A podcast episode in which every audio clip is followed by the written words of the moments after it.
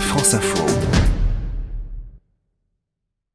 Le débrief éco du dimanche soir en partenariat, comme toujours, avec le Cercle des économistes. Bonsoir Emmanuel Cuny. Bonsoir Catherine, bonsoir à tous. Et face à face ce soir, Jean-Hervé Lorenzi, qui est président du Cercle des économistes. Bonsoir. Bonsoir. Et face à vous, Emmanuel Gessua. Bonsoir. Bonsoir. Directeur général de l'Institut de conjoncture Rexecode. Alors, avant de parler des mesures qu'Emmanuel Macron devrait annoncer dans quelques jours sur la réforme des retraites, Emmanuel, parlons de la croissance économique de la France qui l'eût cru On est, on fait mieux que l'Allemagne? Oui, alors pour la première fois, effectivement, depuis 13 ans, la croissance française, alors devrait dépasser cette année celle de son voisin d'outre-Rhin. Le gouvernement allemand a nettement abaissé mercredi sa prévision de croissance pour cette année à 0,5%.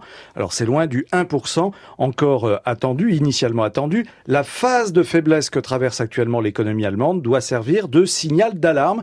C'est ce qu'a déclaré le ministre allemand Peter Altmaier. Alors 1% de croissance en Allemagne contre 1, 3 pour la France. Sans se réjouir du malheur des autres, on peut se demander si cette situation positive pour la France va durer longtemps et puis surtout à quelles conditions. Bon, on va en débattre, hein. bien sûr. Je vais commencer par vous, Emmanuel Jossois. Euh, est-ce que la France va mieux euh, ou est-ce l'Allemagne qui tourne au ralenti?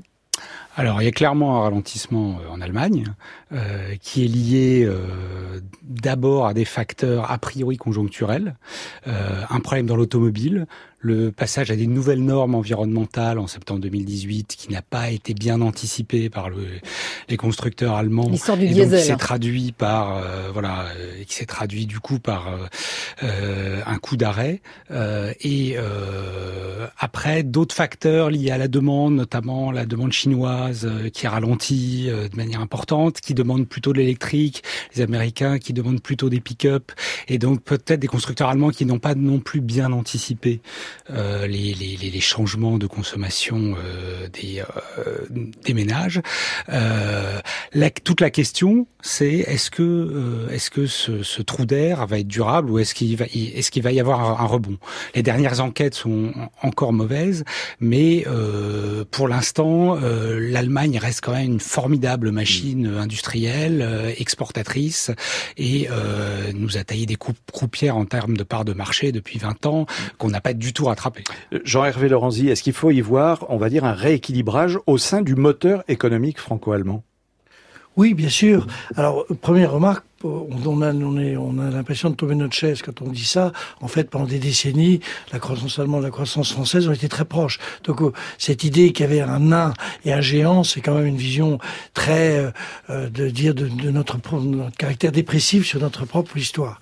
Deuxième aspect, je suis euh, un peu en complément et peut-être un peu en désaccord avec, euh, avec Emmanuel. Je pense que c'est durable.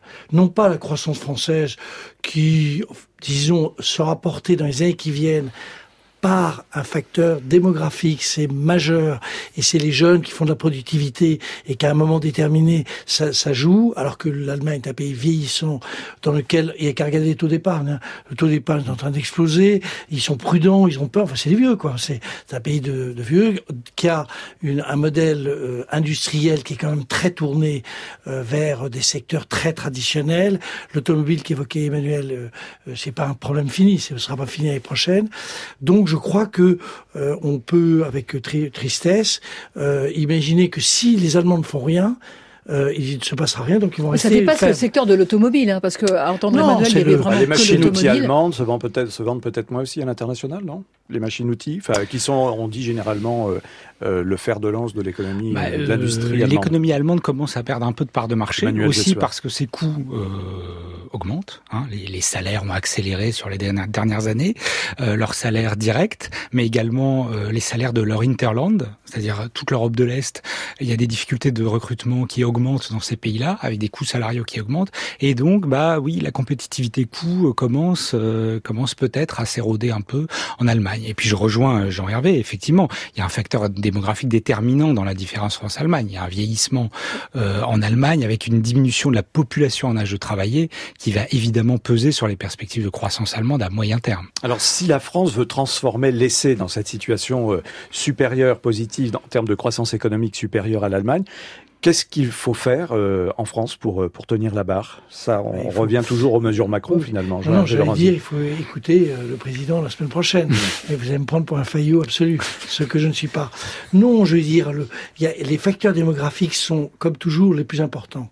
Or, nous, on a une chance formidable. On a on n'a pas une démographie, euh, comment dire, exceptionnelle, mais qui n'a rien à voir avec ce qui se fait dans les autres pays. Rien à voir.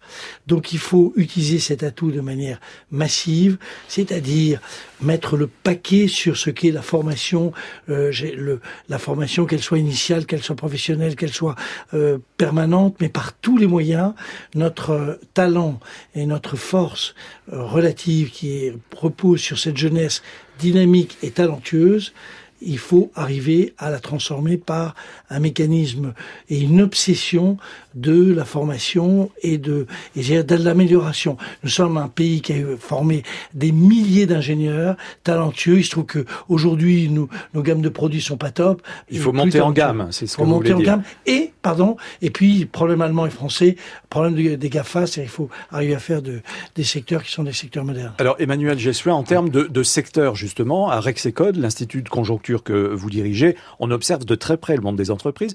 Quels sont les secteurs vraiment porteurs en termes de croissance aujourd'hui? Le problème de la France, c'est que c'est l'industrie qui a les, plus forts gains de productivité, mmh. donc qui devrait être le moteur de croissance le plus important. Mais c'est en même temps, la France est, un, est le pays, la principale économie de la zone euro qui a la désindustrialisation la plus manifeste. Et donc de là viennent tous nos, problèmes depuis 20 ans, et c'est une des raisons aussi, à la fois de la dévitalisation des territoires, de la diminution du pouvoir d'achat, et donc de la crise des gilets jaunes. Il faut donc réindustrialiser la France. Le problème, c'est que c'est très compliqué. On va pas faire de la chimie lourde, donc il faut arriver à trouver des secteurs d'activité qui sont des secteurs de productivité, de gains de productivité. Et là, on est comme on est très très bon dans le domaine de, en réalité, technologie, formation et recherche et développement technologique. On marque une pause. On va parler des retraites dans un instant. Le débrief éco avec la Société Marseillaise de Crédit pour ceux qui entreprennent au cœur des territoires. Société Marseillaise de Crédit, une banque du groupe Crédit du Nord. France Infotrafic avec Calibat, 73 000 entreprises pour vos travaux de construction et de rénovation. Retrouvez-nous sur calibat.com. Adèle Bossard, toujours avec nous. Difficulté dans l'Indre-et-Loire maintenant. Ah oui, un accident euh, sur l'autoroute A10 en direction de Tours et l'autoroute a été coupée pendant une demi-heure entre Château-Renaud et Monet pour permettre l'intervention d'un hélicoptère après l'accident. Vous êtes euh, toujours ralenti sur 3 km dans ce secteur. Un accident également dans le nord sur euh, l'A25 à hauteur de Bayeul en direction de Lille. Là, il vous faut une quarantaine de minutes pour faire 10 km. Un accident aussi sur l'A13 au sud de Rouen, direction Paris. Deux des trois voies de circulation sont bloquées et ça génère actuellement plus de 2 km de bouchons. Et puis euh, à l'entrée de Paris, vous êtes ralenti sur les grands axes, notamment sur la 13 depuis la Normandie, avec euh, des bouchons au péage de Mantes-la-Ville. On a actuellement un niveau de bouchon habituel en Ile-de-France pour un dimanche soir, alors que le lundi de Pâques demain est férié. Adèle Bossard au PC Circulation de Radio France. France Info. 17h, 20h. Catherine Potier. Le débrief éco, la suite dans un instant. Et le rappel de l'info, c'est tout de suite 19h50, Thomas Bénèche. Deux figures du mouvement Gilets jaunes, Jérôme Rodriguez, Priscilla Ludowski, témoignent ce soir leur soutien total aux forces de l'ordre. Hier, place de la République à Paris, certains manifestants ont lancé aux policiers Suicidez-vous des paroles prononcées alors que les fonctionnaires ont vu depuis le début de l'année 28 de leurs collègues mettre fin à leur jour. La pollution aux particules fines persiste dans plusieurs secteurs en France. Les alertes déclenchées dans cinq départements de Bretagne, dont l'île-et-Vilaine, mais aussi le Nord et le Pas-de-Calais sont maintenues pour toute la journée de demain. Toujours aucune revendication des attentats survenus ce dimanche au Sri Lanka. On sait que ces attaques ont fait 207 morts au moins, qu'il y a parmi les victimes des Américains, des Britanniques, indiquent leurs pays respectifs. Les étaient des églises, des hôtels. Huit personnes ont été interpellées dans le cadre de l'enquête. En Ukraine, large victoire pour le comédien Volodymyr Zelensky. Les sondages sortis des urnes désignent le comédien comme nouveau président. Il recueille 73% des voix. Je ne vous laisserai jamais tomber, a-t-il dit face à ses soutiens.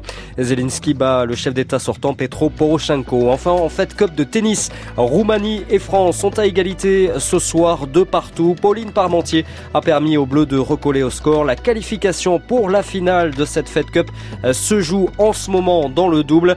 La France mène pour l'instant dans le premier set 4 jeux à 3. France Info. Le débrief éco avec la Société Marseillaise de Crédit pour ceux qui entreprennent au cœur des territoires. Société Marseillaise de Crédit une banque du groupe Crédit du Nord. Le débrief éco, deuxième partie avec euh, Emmanuel Cuny, le président du Cercle des économistes Jean-Hervé Lorenzi et le directeur général de l'Institut de conjoncture Execode Emmanuel Gessua. Parlons maintenant, Emmanuel, de la réforme des retraites et des mesures qu'Emmanuel Macron devrait annoncer cette semaine. Oui, nous verrons ce qu'il en est dans les faits. Dans son allocution initiale, annulée, on le sait, en raison de l'incendie de Notre-Dame de Paris, et dont France Info a pu prendre connaissance, eh bien, le chef de l'État prévoit une réindexation sur l'inflation, une réindexation des pensions de retraite inférieures à 2000 euros. Dans le budget 2019, une hausse de 0,3% des pensions était prévue, alors bien loin du niveau de l'inflation estimé à 1,6%. Que penser de cette mesure? Et puis, plus loin, quelle question pose la le vieillissement de la population française? Comment gérer ce qu'on appelle le grand âge? Plus loin que la question comptable des retraites, comment avancer dès aujourd'hui sur la solidarité intergénérationnelle? Et Vous parlez de l'éventuelle réindexation des retraites sur l'inflation. Écoutez ce qu'en pense Philippe Martinez, c'est le secrétaire général de la CGT. Qu'est-ce qui justifie que des retraités soient augmentés et d'autres moins? On crée encore des inégalités. Enfin, il faut que les règles s'appliquent pour tout le monde. Il faut indexer les retraites sur les augmentations moyennes de salaire, premièrement. Pas sur le coût de la vie, sur les augmentations moyennes de salaire. Et pour tous les retraités, est-ce qu'à 2001 euros, on est favorisé, riche? C'est une question d'égalité de traitement. Alors voilà ce qu'en pense euh, Philippe Martinez de la CGT. Jean-Hervé Lorenzi, réindexer les retraites sur l'inflation, c'est une bonne ou une mauvaise idée? C'est une, c'est une très bonne idée pour les, évidemment pour les petites retraites. Monsieur Martinez, Monsieur Martinez oublie une chose, c'est que euh, il y a une dispersion des revenus euh, chez les retraités qui est absolument énorme, bien plus importante même que dans n'importe quelle couche d'âge. Et entre le retraité qui, en réalité, a une retraite importante et le, la personne qui est au minimum vieillesse, c'est le jour et la nuit. Alors évidemment, il faut non seulement réindexer, mais il faut arriver à sortir de cette espèce de cauchemar pour la, pour euh, des femmes et des hommes qui se retrouvent en fin de vie avec des revenus extrêmement faibles. Et puis, nous dépensons 14%, 14% du PIB pour les retraites. C'est-à-dire, ce qu'oublie Monsieur Martinez, c'est que ce qu'on donne aux uns, on le prend aux autres, c'est-à-dire on le prend aux actifs. Et donc, ça m'étonne même qu'il n'ait pas encore fait le lien. Et donc, euh, il faut évidemment, j'allais dire, que les transferts se fassent plutôt à l'intérieur de ces tranches d'âge. Et il est clair qu'une partie des retraités qui ont des retraites très importantes peuvent participer de manière plus significative euh, à l'ensemble de ce problème, voilà, qui est sur le problème de, de, retraite, mais celui plus général du vieillissement, parce que derrière... On va y venir. Oui, puisque derrière, il y a la santé, la dépendance, il y a beaucoup d'autres sujets. On va y venir. Emmanuel Gessua, d'accord, pas d'accord avec cette euh, indexation, euh, réindexation des retraites sur l'inflation? Bah, je pense qu'il était inévitable, euh, effectivement, de faire un geste pour les petites retraites. Euh, après, on a, euh, comme l'a rappelé Jean-Hervé, un, un, poids énorme des retraites dans les dépenses publiques. Hein, 14 points de PIB, c'est 4 points d'écart avec l'Allemagne, par exemple. Et donc, on en avait fait une analyse à Rexecode des raisons de cet écart. Il y a une partie, c'est parce que les pensions sont quand même un peu plus élevées en France, et, et l'autre partie, c'est parce que les, les, les, Allemands partent plus tard à la retraite. Et donc, ça nous emmène aussi sur un des leviers important, c'est d'arriver à faire un recul effectif de l'âge de départ à la retraite. Ça ne veut pas dire qu'il faut forcément passer par un recul de l'âge légal, ça peut passer par des incitations financières, sur code des cotes, mais en tout cas, euh, c'est probablement un levier indispensable et qui a un double avantage.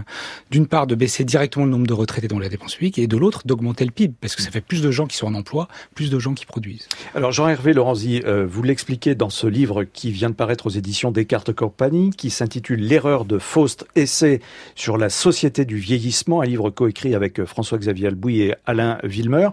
Votre, euh, je dirais, le fil conducteur, c'est de dire que la société du vieillissement, c'est vraiment une société de rupture et il faut s'y intéresser dès aujourd'hui.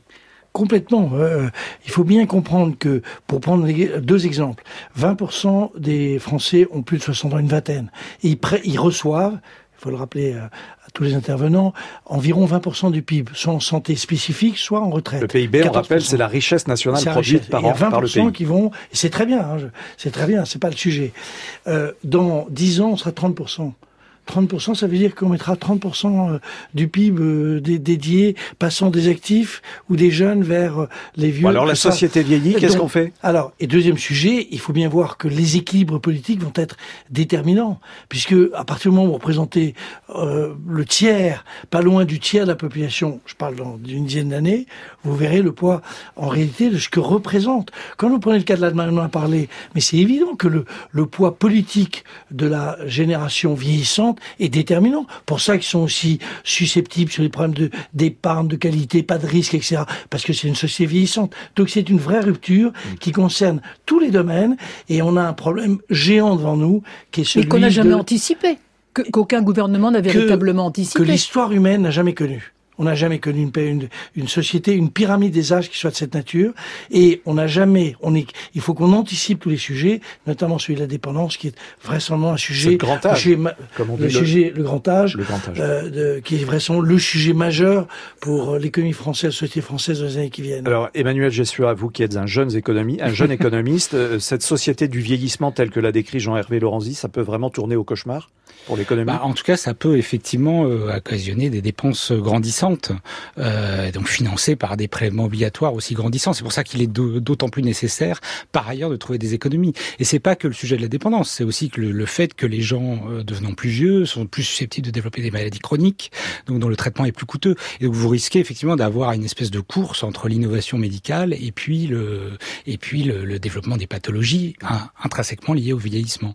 Et donc ça, c'est euh, il faut absolument trouver des marges de manœuvre budgétaires euh, pour, euh, Ça veut dire qu'il faut que ce soit une priorité des gouvernements, du gouvernement. Bien une sorte de plan Marshall de la, de la vieillesse ou de la, de la dépendance. Vous attendez du concret d'Emmanuel Macron, là, de la semaine prochaine? Bah, on, a, on va avoir la réforme des retraites. Alors, c'est devenu très compliqué parce que chacun y met euh, son grain de sel. Et euh, on a d'un côté euh, Jean-Paul Delvoye qui, le essaie, commissaire à la réforme. qui essaye désespérément de tenir son, son, le cap qu'on lui a fixé. certains essayent d'y coller l'allongement, le départ de la retraite plus tard, ce qui est un vrai sujet, mais qui n'était pas prévu dans le plan euh, de le voir. D'autres rajoutent dans l'indépendance. C'est quand même très compliqué. Il faut mettre de l'ordre dans la réflexion. Et j'espère que la semaine prochaine, ce sera calmé et qu'on aura une vraie position sur la réforme des retraites. Merci à vous trois. Jean-Hervé Lorenzi, président du Cercle des économistes, Emmanuel Gessua, directeur général de l'Institut de conjoncture Execode, Emmanuel Cuny, à dimanche.